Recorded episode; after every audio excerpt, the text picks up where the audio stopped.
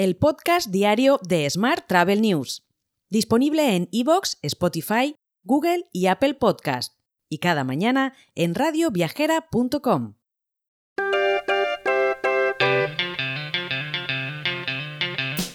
Saludos y bienvenido, bienvenida un día más al podcast de Smart Travel News. Esta semana nuestro patrocinador es Muse, la plataforma de la nueva era de la hotelería. ¿Y qué significa eso exactamente? Pues significa que puedes automatizar y ampliar fácilmente tus operaciones, ya seas un hotel independiente de 30 habitaciones o una marca internacional. Que además puedes maximizar los beneficios no solo de tus habitaciones, sino también de todos los espacios del hotel, desde el aparcamiento hasta el vestíbulo pasando por la restauración.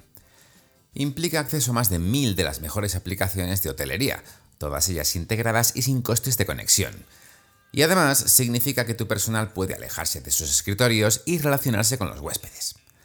Por todo ello, por cierto, Muse fue nombrado mejor PMS en los Hotel Tech Awards 2024. Puedes reservar una reunión con un experto en muse.com barra es barra demo o enviar un correo electrónico a paula.diaz.muse.com. Ya sabes, Muse escrito M-E-W-S. Y vamos ahora con la actualidad del día. Amadeus ha anunciado unos sólidos resultados en 2023 y aumenta la remuneración del accionista. En concreto, registró un beneficio de 1.123 millones de euros el año pasado, lo que supone casi un 60% más que los 700 millones de euros registrados en el año anterior. Más asuntos. El número total de asientos previstos en vuelos internacionales para el mes de marzo de este año en España alcanza los 8,5 millones, lo que supone un incremento del 13,6% respecto al mismo mes de 2023, según datos difundidos por Tour España. Mientras, eDreams registró unas pérdidas netas de 4 millones de euros durante los primeros nueve meses del ejercicio fiscal 2024, finalizado el 31 de diciembre. Todo frente a los números rojos de 34 millones de euros del mismo periodo de un año antes. La compañía ha mejorado por tanto sus ingresos un 10%, gracias a la suscripción y por primera vez supera los 500 millones. Más asuntos.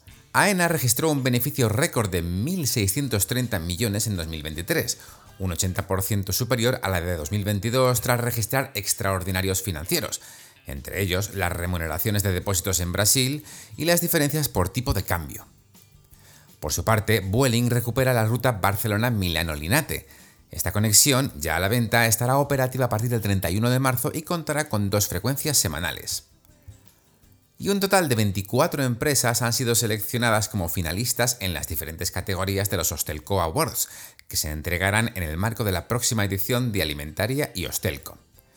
Los galardones, que reconocen la excelencia de profesionales y proyectos del sector de la hostelería, han recibido 84 candidaturas con propuestas innovadoras realizadas entre el 2022 y el 2024.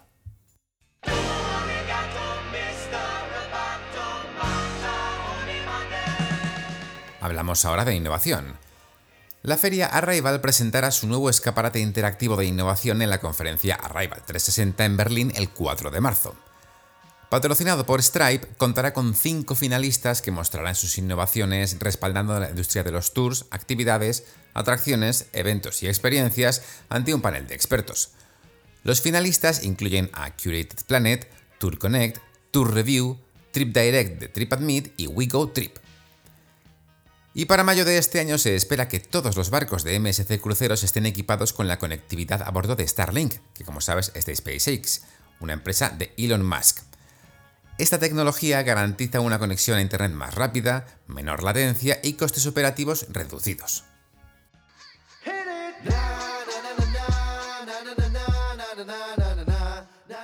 En la actualidad internacional te cuento que Arabia Saudí alcanzó la meta de los 100 millones de turistas nacionales y extranjeros al cierre de 2023, con lo cual logró el objetivo trazado con 7 años de anticipación a lo establecido en su plan original, para situarse así como un destino turístico global. Más temas. Emirates Sky Awards, el programa de finalización de Emirates y Fly Dubai, ha anunciado una asociación exclusiva y plurianual con Visa. Esta nueva asociación aumentará las oportunidades para obtener recompensas y productos más personalizados en las propuestas de tarjetas co-brand. Y las aerolíneas del grupo Lufthansa y JetBlue tendrán una nueva terminal en el Aeropuerto Internacional John Fitzgerald Kennedy de Nueva York. La Terminal 6 está programada para abrir en 2026 y cuenta con una inversión de 4.200 millones de dólares.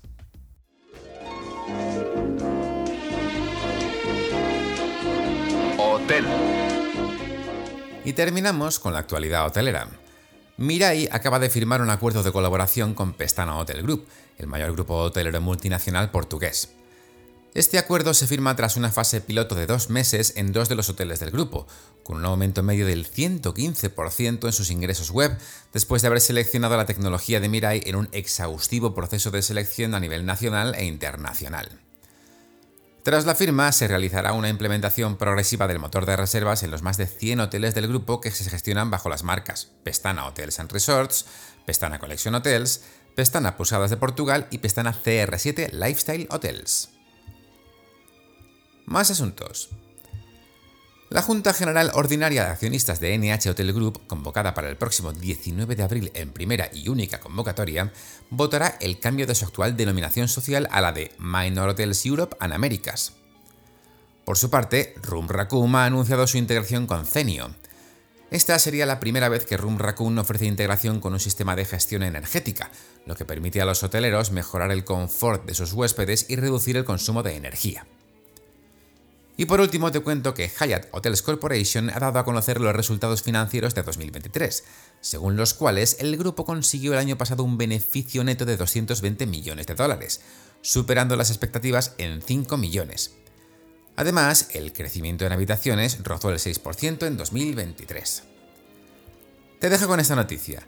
Mañana, por supuesto, más actualidad turística. Hasta entonces, amigos y amigas, muy feliz jueves. Si quieres apoyar este podcast, déjanos tus valoraciones y comentarios en Spotify, Evox o Apple Podcast.